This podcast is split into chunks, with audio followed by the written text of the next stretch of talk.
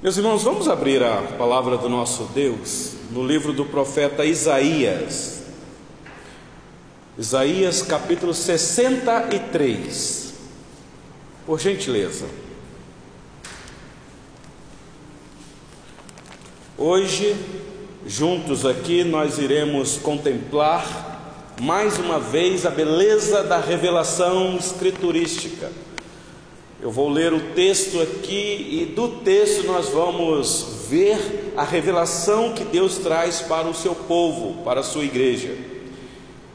Eu já digo para os irmãos que eu vou utilizar aqui a separação natural do texto. Vocês que têm aí o texto aberto, está bem claro duas divisões neste capítulo. Os versículos de 1 a 6 é uma divisão, que o tradutor já facilitou para nós, e do 7 até o 19 é uma outra possível parte para nós ah, analisarmos. Então hoje eu quero tentar ver com vocês do versículo 1 ao 6, ou dos versículos, né? 1 ao 6. Ah, vamos ver se a gente vai conseguir cobrir todos os seis versículos. Se a gente conseguir, louvado seja Deus. Se não, vamos pelo menos é, é, entender o sentido do texto para nós aqui nesta noite. Então acompanhe a leitura aí, por gentileza, que eu mesmo irei fazer.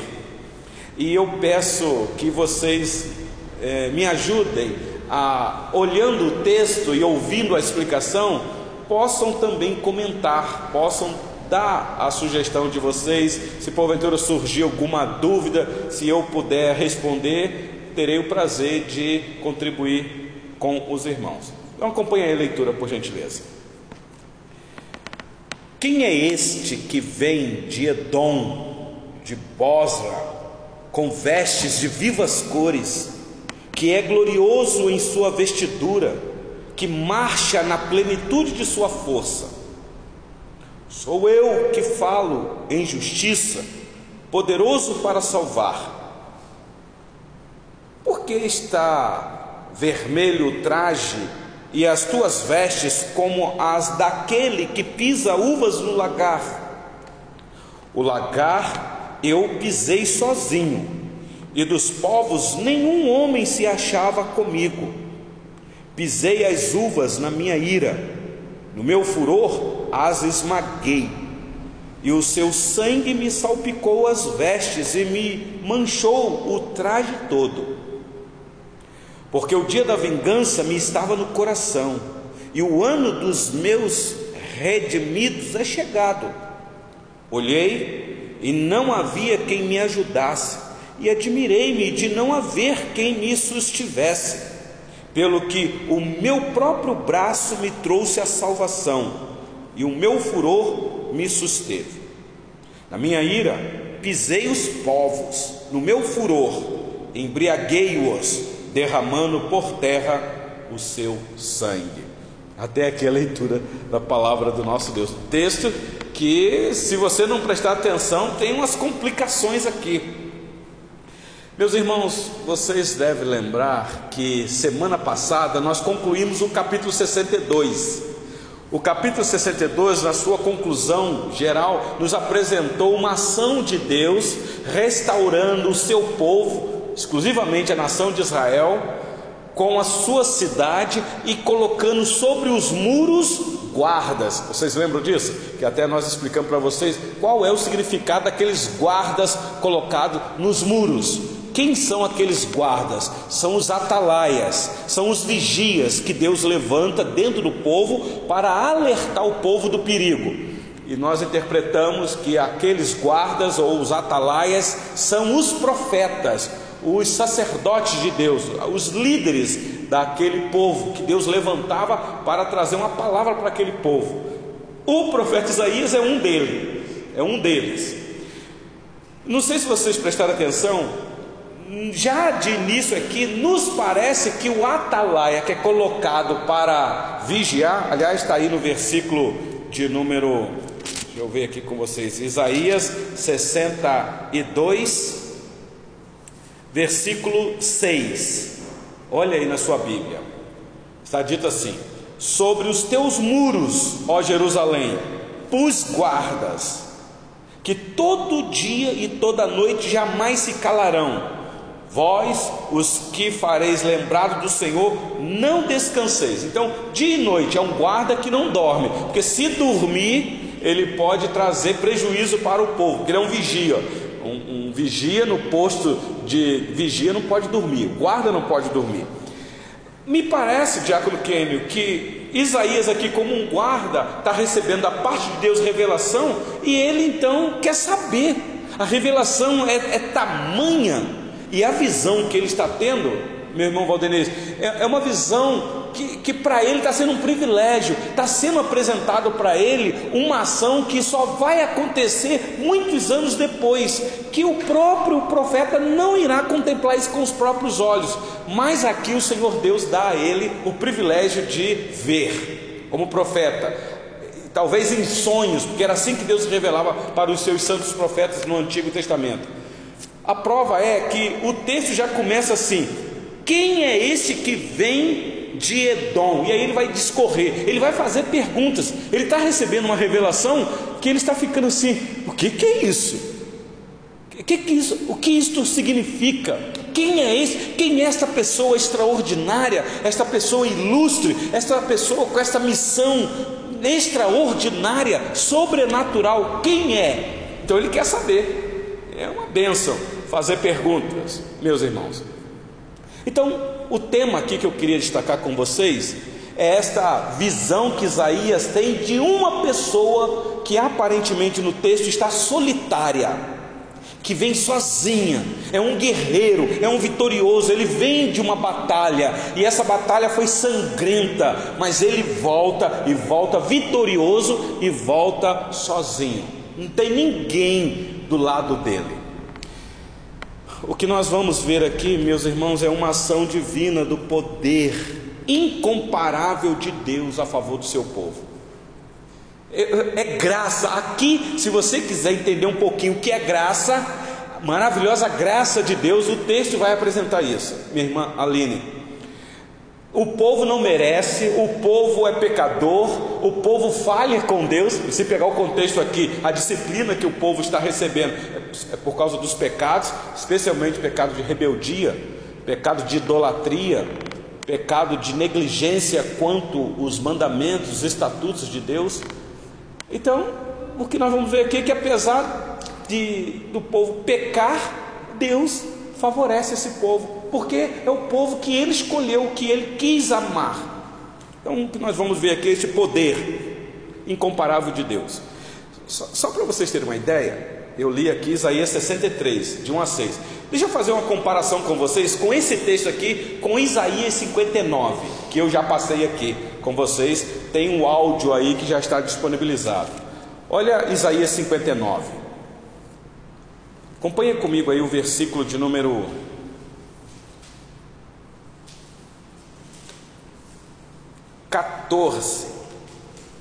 Isaías 59, 14 em diante.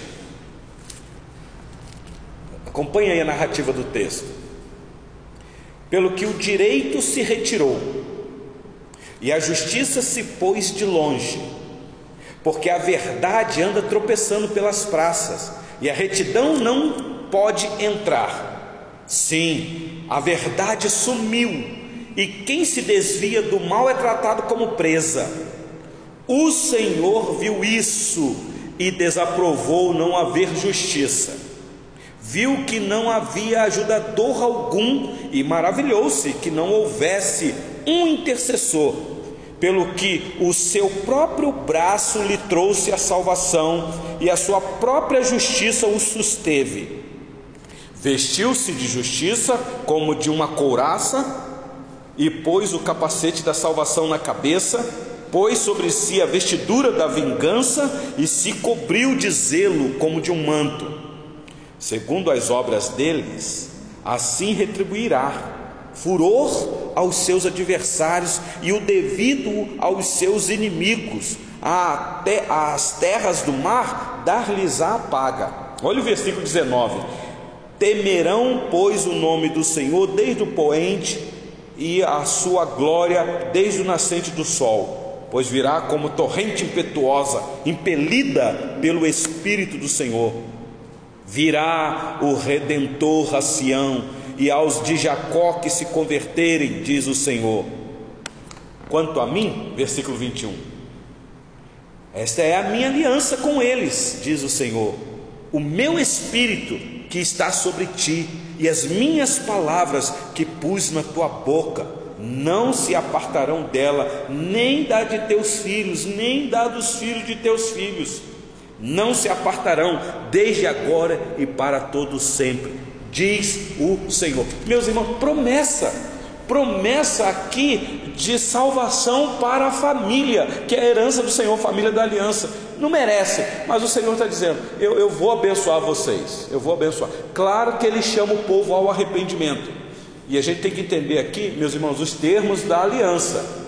E, obviamente, entender os mandamentos do Senhor. Por exemplo, ó, se for obediente ao mandamento, eu farei, usarei de misericórdia até mil gerações, diz o Senhor. Mas e se me desonrar? Eu visitarei a iniquidade dos pais nos filhos até terceira e quarta geração. Então, está chamando o povo a uma reflexão, ao arrependimento, porque Deus tem bênção para este povo, porque senão ele poderia ter desistido, e ele não quis desistir. Então, eu só quis fazer essa comparação com vocês aqui. Volta aí, por gentileza, para Isaías 63. Meus irmãos, nós estamos partindo do pressuposto, eu preciso dizer isso aqui para vocês, desse tempo que nós estamos estudando o livro do profeta Isaías, já estamos caminhando para o final e você já deve ter percebido isso. Eu estou partindo do princípio com este livro de que nós, a igreja do Novo Testamento, é a continuação do povo de Deus do Antigo Testamento. Por isso é que nós estamos estudando o livro do profeta Isaías. Nós estamos pegando esse texto aqui, analisando, fazendo aqui é, é, uma investigação, por assim dizer, é, é, vendo o agir de Deus no meio daquele povo do passado e tomando para nós as lições, porque eu entendo, meus irmãos, que nós somos a continuação desse povo. Nós somos os verdadeiros filhos de Abraão, nós somos a verdadeira circuncisão.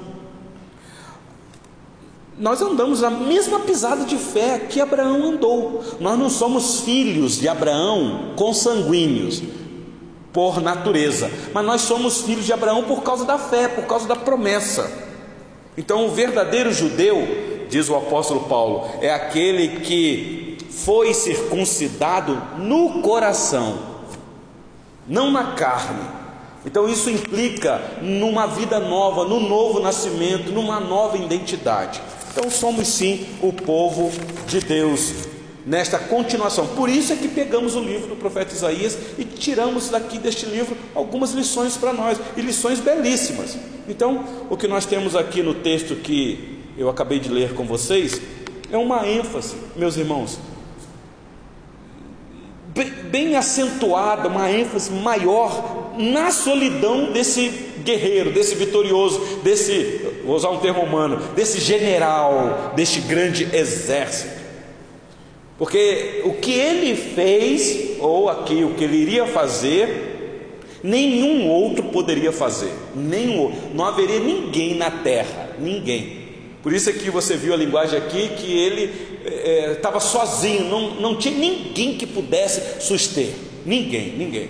Então, nós vamos aprender aqui, meus irmãos, que o sangue que salpica as vestes do guerreiro é inquestionavelmente de seus inimigos. Já parou para pensar nisso, meu irmão Valdenise? O, o sangue que está aqui, eu vou tentar ver com vocês, é o sangue dos inimigos do povo de Deus que ele pisa sobre eles. Aqui não é uma apresentação de alegoria da crucificação. Aqui é uma retratação daquilo que haveria de acontecer. Aliás, isso vai acontecer ainda. Haverá um juízo final quando ele vai julgar todas as nações. E aí, meus irmãos, a coisa ficará feia. E muitos estão desatentos desta realidade, desse juízo final. Então, o texto trata sim da obra do Messias que faz o possível para o povo de Deus ser e fazer o que Deus quer, ou que Deus ordena que este povo seja e faça. Então vamos comigo, por gentileza, para o versículo 1, rapidinho. Olha aí o versículo 1 de Isaías 63. Como eu disse, aqui o atalaia vê uma figura subindo, uma figura célere, e está vindo de uma região. E que região é essa aqui? Diz aí: quem é este que vem de Edom, de Bosra, com vestes de vivas cores, que é glorioso em sua vestidura, que marcha na plenitude da sua força? Quem é esse? Por que, que eu falei? Ele vem subindo. Porque se você eh, pegar a palavra Edom, é uma região na, na naquela região do Oriente. Edom aqui ficava ao sul. Então ele está vendo, e é uma região que é um símbolo das nações ímpias, porque quem foi Edom? É, é os edomitas aqui são os descendentes de Esaú, um daqueles dois filhos lá de, de, de Isaac, se eu não me engano, que nasceu lá, Jacó e Esaú, que Deus rejeitou um e amou o outro. É interessante que Malaquias vai apresentar esta realidade quando o povo de Israel reclamando do sofrimento que estava passando, questionando o amor de Deus. E o Senhor Deus pacientemente vai dizer: Vocês querem ver a prova de que eu amo vocês? Vocês acham que eu esqueci de vocês? Vocês acham que eu rejeitei vocês? Não, eu amei vocês porque eu escolhi Jacó e rejeitei Esaú. E Esaú simbolizado aqui os edomitas. Então, os edomitas é um povo amaldiçoado por Deus, a ponto de Malaquias nos trazer uma revelação de que se esse Deus destruiu esse povo, e se o povo reedificasse a cidade, Deus destruiria de novo porque eles não teriam poder por eles mesmos de se manter. Hoje, meus irmãos, os edomitas nem existem mais. Mas aqui, os edomitas são um símbolo das nações pagãs, inimigas do povo de Deus. Quando há uma nação que persegue a igreja do Senhor, quando há leis numa nação que cerceia a liberdade do povo de Deus, e, e essas leis não sabem quem é o Deus, Senhor das leis. Quando uma nação fecha as portas para a pregação do Evangelho, essa nação não sabe quem é o Deus das nações, o Senhor dos senhores, Rei dos reis. Então o que nós temos aqui é os Edomitas, Edom. Mas aí você pode perguntar assim: mas pastor, está aí Edom de Bosra. Bom, se a cidade é Edom, o que é Bosra? Bosra é a capital de Edom. Quer ver uma coisa? É, olha comigo aí, é, Isaías 34. Isaías 34. Tá falando, né? Ah, então a tradução já ajuda, é capital. É porque na nossa tradução aqui não vem essa explicação. Quer ver? Isaías 34. Abre aí por, por gentileza. Isaías 34, versículo, dois versículos apenas versículos 5 e 6. Eu poderia ler do 1, porque você vai ver aqui que é um negócio assim. Quer ver? Deixa eu ler, que fica mais fácil. Isaías, achou aí, meu irmão? Isaías 34? Vou ler do 1. Chegai-vos, nações, para ouvir, e vós, povos, escutai. Ouça a terra e a sua plenitude o mundo e tudo quanto produz. Porque a minha indignação, porque a indignação do Senhor está contra todas as nações, e o seu furor contra todo o exército delas. Ele as destinou para a destruição e as entregou à matança. Os seus mortos serão lançados fora, dos seus cadáveres subirá o mau cheiro, e do sangue deles os montes se inundarão todo o exército dos céus se dissolverá, e os céus se enrolarão como um pergaminho, todo o seu exército cairá, como cai a folha da vide e a folha da figueira. Agora olha o versículo 5 e 6. Porque a minha espada se, embrie, se embriagou nos céus, eis que para exercer juízo, desde desce sobre Edom e sobre o povo que destinei para destruição. A espada do Senhor está cheia de sangue. Olha a linguagem aí. Engrossada da gordura e do sangue de cordeiros e de bodes, da gordura dos rins de carneiros, porque o Senhor tem sacrifício em aonde? Em Bosra e grande matança na terra de Edom. Então você vê que no capítulo 34 já tem essa demonstração. Agora você vai para o capítulo 63, você vai ver o profeta pasmo, fazendo essa pergunta, indagando: quem é esse que vem dessa região? Ele mesmo já profetizou que nessa região haveria uma matança, sangue seria derramado. Agora ele está vendo um ser vindo de lá, vitorioso, guerreiro, só que esse ser é solitário. Por isso é que ele está questionando: quem é? Quem é este? Versículo 1 ainda, está aí, ó. Sou eu que falo em justiça, poderoso para salvar. Veio a resposta. Você quer saber quem é Atalaia? Você quer saber quem é profeta? Sou eu, ou numa outra linguagem ou tradução, eu sou. Isso vai soar muito peculiar para nós. É interessante, sou eu que falo. E falo em justiça, uma palavra pura, limpa, um verbo, uma palavra afiada como uma espada de dois gumes. Meus irmãos, quem é essa pessoa? Claro que eu sei que na sua mente aí você já está com a língua comichando já para poder aplicar, porque hoje nós temos a revelação completa. Então fica fácil para nós. Mas e esses que receberam de primeira mão esta revelação? O próprio profeta questiona: quem é? Quem é? Porque nem eu sei. Quem é esse que está vindo todo manchado de sangue? Meus irmãos, é muito interessante. O Deus que fala, o Deus que fala. Você que conhece as Escrituras, irmão Valdenez, Gênesis capítulo 1, versículo 3 diz assim: E disse Deus, e as coisas começaram a acontecer. Palavra, o verbo, ele fala e as coisas acontecem. Lá no início, quando você vai para Apocalipse capítulo 21, versículo 5, você vai ver que a finalização da revelação é esta apresentação da palavra de Deus. Quer ver? Abre aí, por gentileza. Apocalipse 21, 5.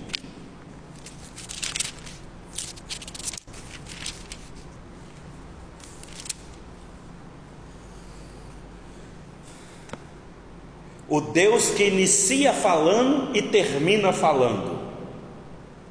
E aquele que está sentado no trono disse: Eis que faço nova todas as coisas. E acrescentou: Escreve, porque estas palavras são fiéis e verdadeiras. Prestaram atenção? Então, quando o profeta está querendo saber quem é aquele ser que está vindo vitorioso, solitário, quem é este? Sou eu, diz o versículo lá, que falo em justiça. Eu tenho uma palavra e essa palavra é uma palavra que nada impede de fazer ela acontecer, porque é uma palavra de verdade. Ah, volta aí para Isaías. Alguém poderia ler para mim, por gentileza? Isaías 11, versículo 4.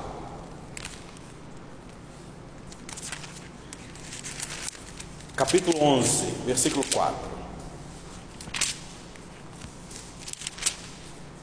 Você quer ler, Diácono Kelly? Mas julgará com justiça os pobres e decidirá com equidade a favor dos mansos da terra. Ferirá a terra com a vara de sua boca e com o sopro dos seus lábios matará o perverso. Com o sopro dos seus lábios. Paulo vai interpretar isso daqui que o, o, o, o homem da iniquidade vai ser destruído pelo sopro da palavra de Deus. Então, palavra dele. E o que é interessante, Diácono Cândido, que o senhor leu aí, mas julgará com justiça os pobres. Ou seja, somente este justo tem palavra justa, justiça de Deus, que vai vir. O pobre aqui não é o que não tem recurso, o pobre aqui é aquele pobre de espírito, que reconhece que não é nada nesse mundo e que depende totalmente de Deus. A esses vem a justiça de Deus, é imputada a justiça de Cristo na vida desses. Ah, sobre esses não há condenação, sobre esses não há juízo. Há uma justiça imputada nesses, nesses pobres que reconhecem os humildes e mansos de coração. Lembra do sermão do Senhor Jesus lá no monte, falando exatamente quem são os bem-aventurados. Quer ver um outro texto? Volta aí agora bem mais pertinho. Isaías 60, 61, versículo 1 e 2. Isaías 61, versículos 1 e 2. Outro pode ler, por gentileza.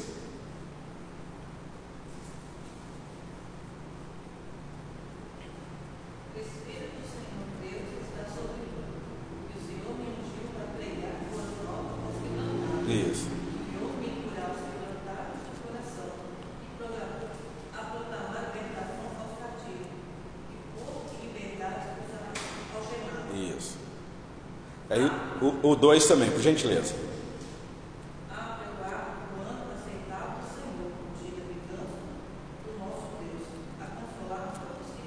Viu? Então ele vem com a palavra e essa palavra é poderosa porque é uma palavra que no dia da vingança do nosso Deus será terrível, mas é uma palavra que consola aqueles que choram.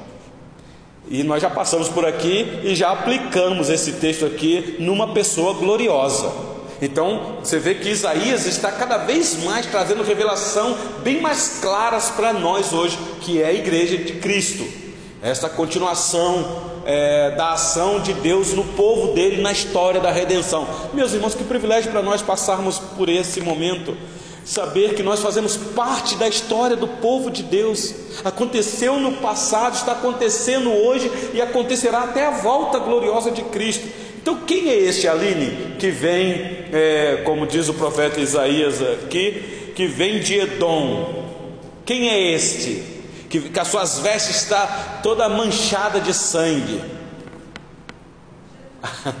com toda certeza. A nossa interpretação é que é o próprio Senhor Jesus, o Filho de Deus, o Deus encarnado, que assume o nosso lugar, que veste a nossa pele e sofre as intempéries da maldade desse mundo no seu próprio corpo, mas é vitorioso. É vitorioso.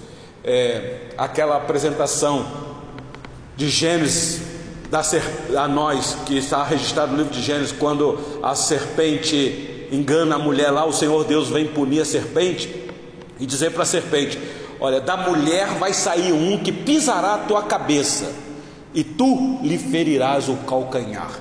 Meus irmãos, vocês já pararam para pensar o que significa ferir o calcanhar daquele que vai vir da mulher e vai pisar na cabeça da serpente? Pisar na cabeça da serpente significa que ele será vitorioso, ele vai, ele vai esmagar a serpente, ele vai vencer as obras de Satanás, ele vai destruir as obras de Satanás. Mas o que significa a serpente ferir o calcanhar dele?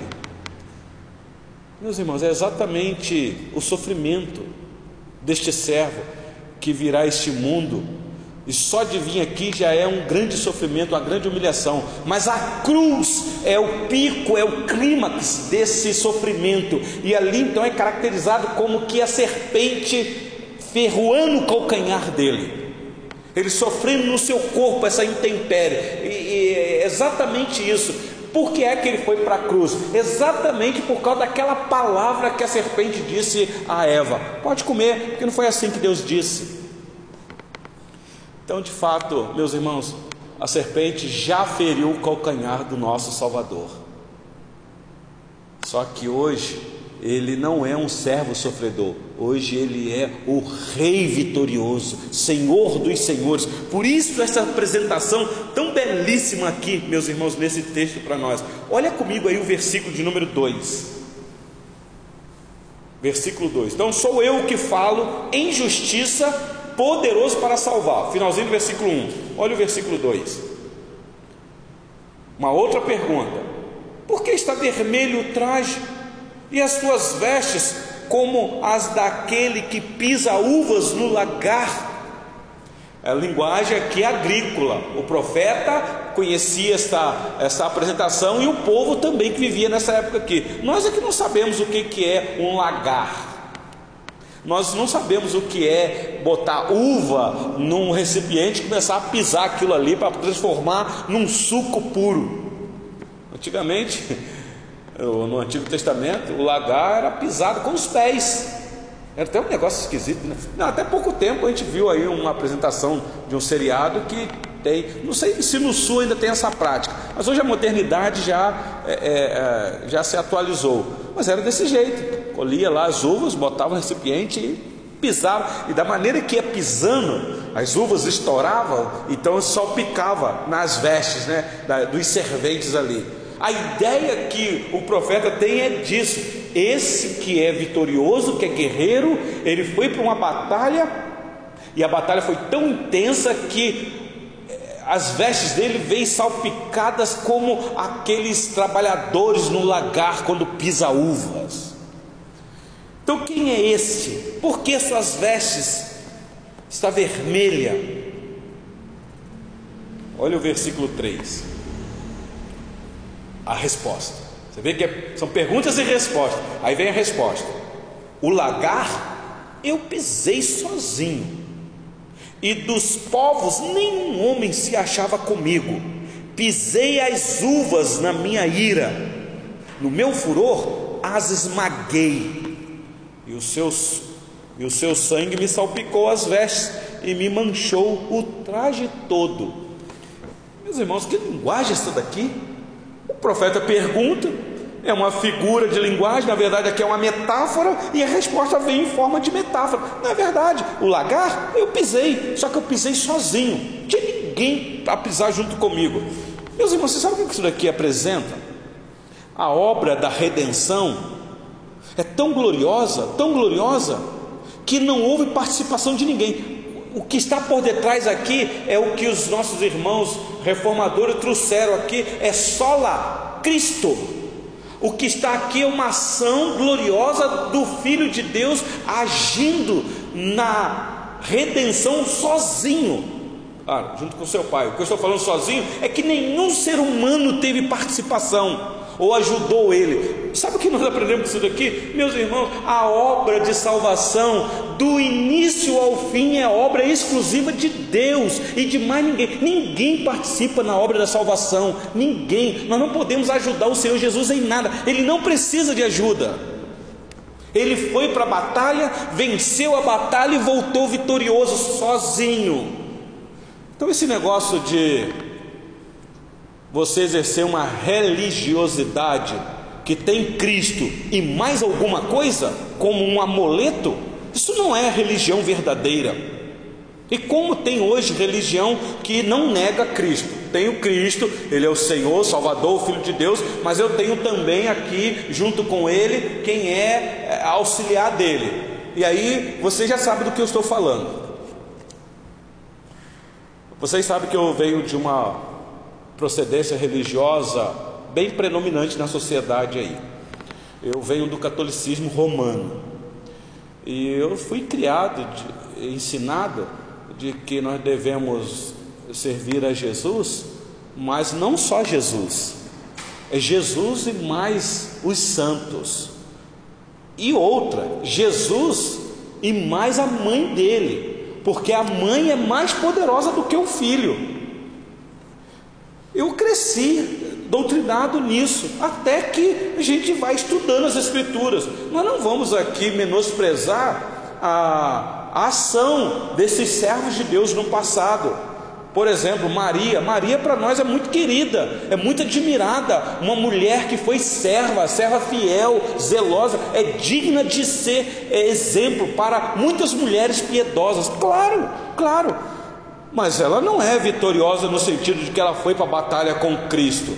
Se nós estamos interpretando aqui que esse aqui, que o profeta quer saber quem é que vem dessa região e vem com as suas vestes salpicadas de sangue, o texto está dizendo ele vem sozinho, Não tem ninguém auxiliando ele, ninguém intercedendo junto com ele, é só ele e acabou.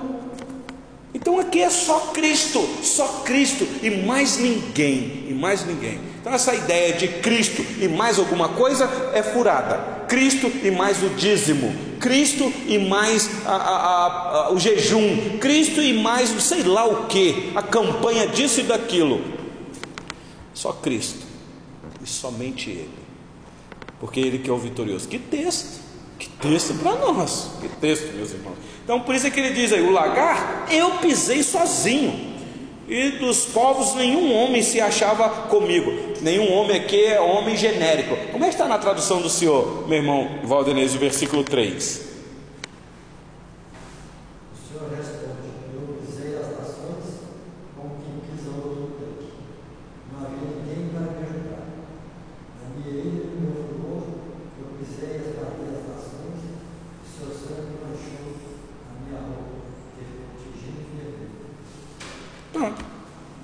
Prestaram atenção?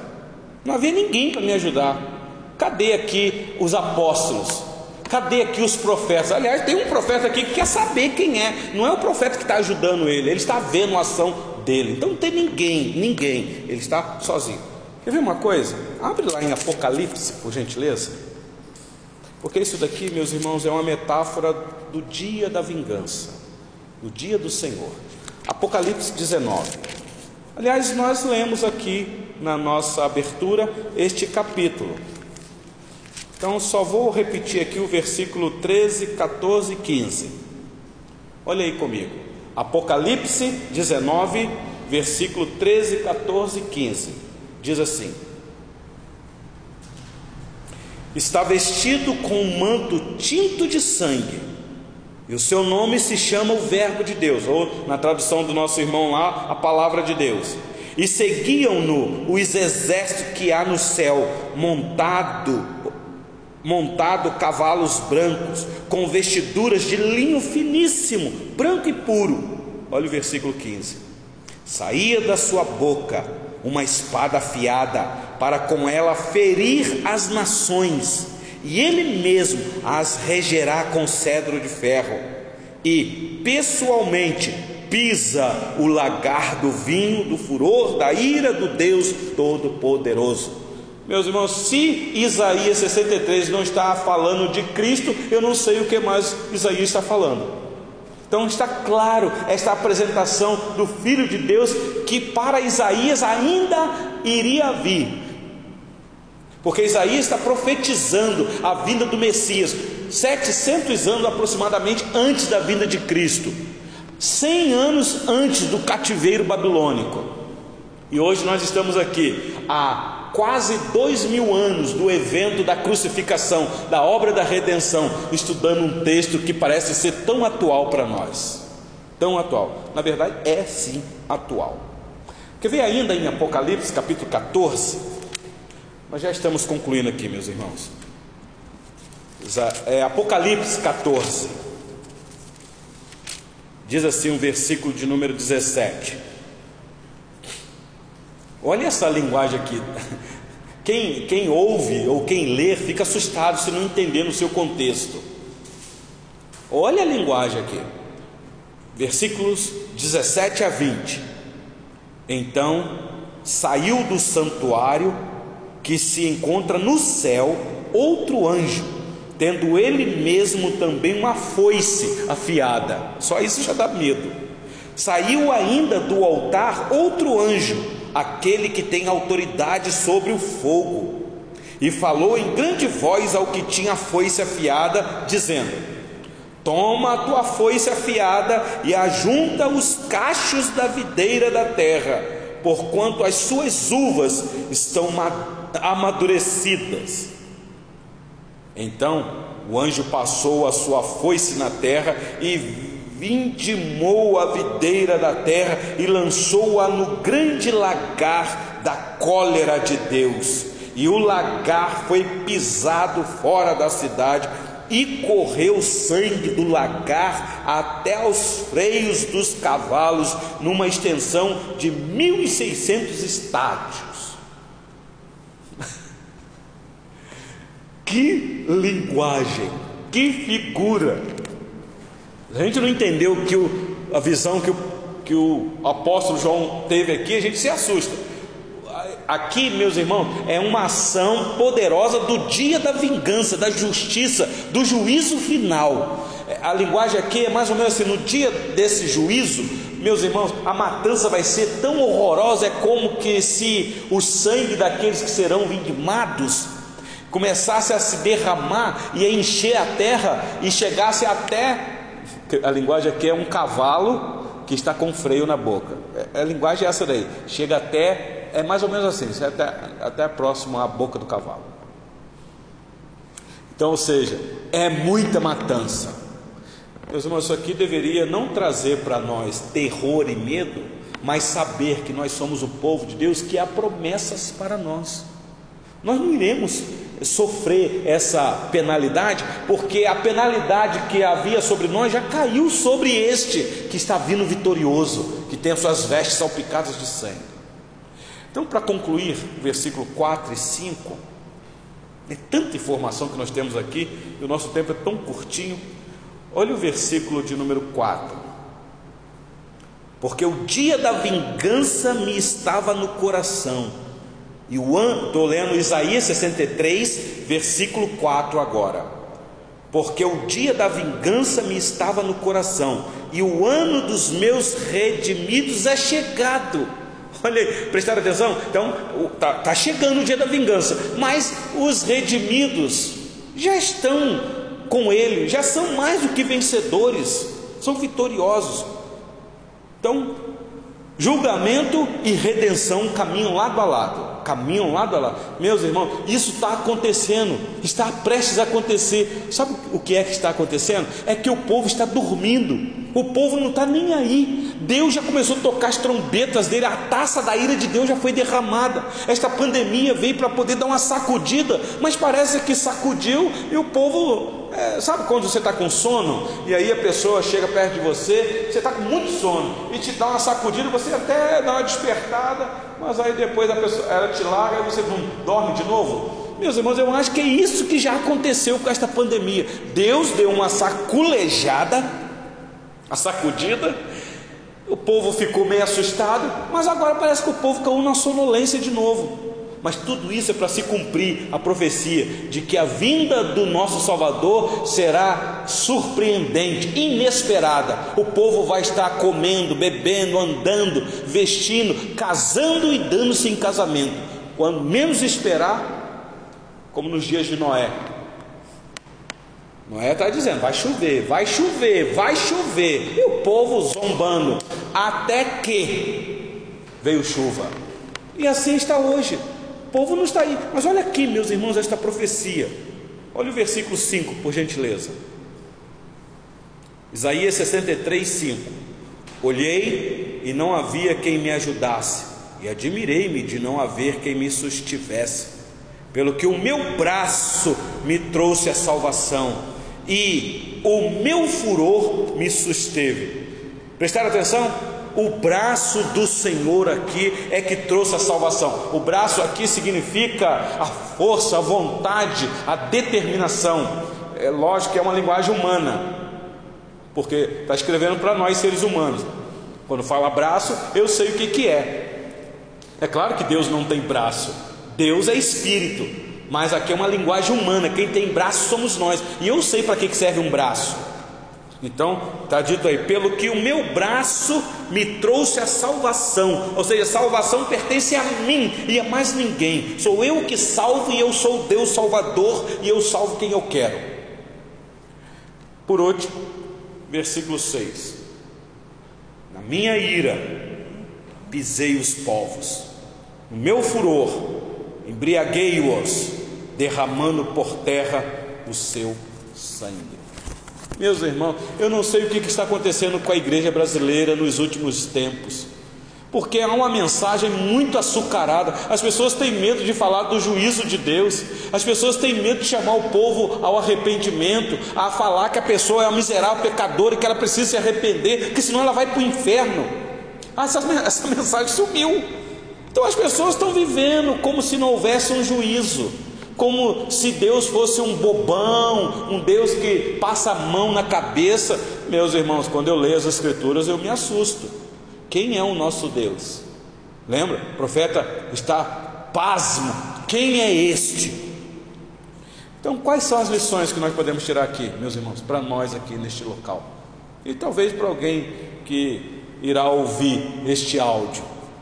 Como eu disse no início aqui, meus irmãos, o sangue de Cristo tem um valor inigualável. E nós temos o privilégio de, duas vezes por mês, se aproximar de uma maneira mais de pertinho desse sangue, quando nós participamos de um dos sacramentos instituído pelo próprio Senhor Jesus, quando nós comemos do pão e bebemos do cálice. Meus irmãos, a nossa religião é uma religião sangrenta mesmo, fala de sangue o tempo todo. Por isso é que nós cantamos aqui: o sangue de Jesus me lavou, me lavou. Alegre cantarei, porque ele me salvou. Que coisa maravilhosa! Então, meus irmãos, valorize quando estiver culto, não negligencie. E quando tiver ceia, então, o nosso coração deveria ficar ansioso. Eu quero participar daquele momento, porque eu sei que o meu Salvador vive e ele é vitorioso, porque ele venceu. Ele é vitorioso e é vencedor. Meus irmãos, o juízo de Deus aqui a colar vem acontecendo no mundo, mas haverá um, um dia de um grande juízo. Então isso deveria mexer com a gente. Por isso que estudar o livro do profeta Isaías é uma benção, porque a gente vê com tanta clareza a obra da redenção. Semana que vem, se o Senhor Deus nos permitir, nós iremos entrar aí nesta oração que será feita pelo profeta dos versículos 7 em diante, de Isaías 63.